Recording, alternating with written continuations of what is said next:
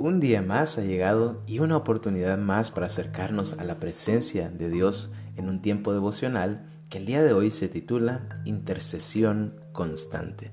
Está basado en Éxodo 33, 13 y 14, que dice así, Ahora pues, si he hallado gracia en tus ojos, te ruego que me muestres ahora tu camino, para que te conozca y halle gracia en tus ojos, y mira que esta gente es pueblo tuyo.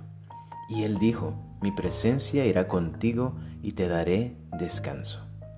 Una vez más, la intercesión de Moisés ante Dios, pidiendo por el pueblo de Israel, tuvo un excelente resultado para los israelitas. La oración es mucho más poderosa de lo que podemos imaginar. Ya en una ocasión anterior, por la oración de Moisés, Dios se volvió atrás en sus intenciones de exterminar por completo a todo Israel por sus actos de idolatría. Y en este escenario, cuando Dios ya había determinado apartarse de los israelitas y ya no acompañarles en su camino a la tierra prometida, una vez más, la oración de Moisés hizo la diferencia. No es que Dios esté forzado a responder siempre sí a nuestras oraciones o intercesiones por los demás, pero sí le complace que vengamos a su presencia en todo tiempo y vivamos una vida de oración. Salmo 5.3, Salmo 34.15 y Proverbios 15.8. Orar es platicar con Él y es una forma de reconocer que nuestras vidas dependen completamente de su perfecta voluntad, como lo dice Primera de Juan 5.14.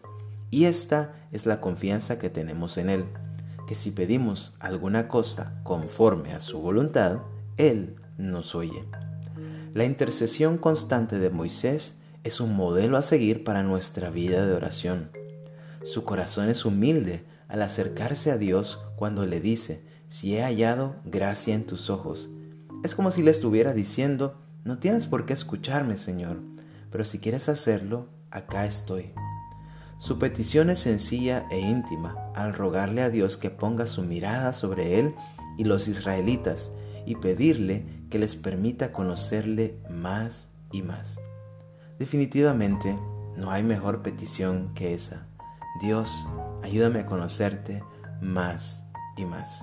Que Dios te bendiga, tengas una excelente jornada el día de hoy y quiero darte las gracias por estar escuchando estos devocionales, dedicar una parte de tu día a acercarte a la presencia de Dios y acompañarme en este proceso.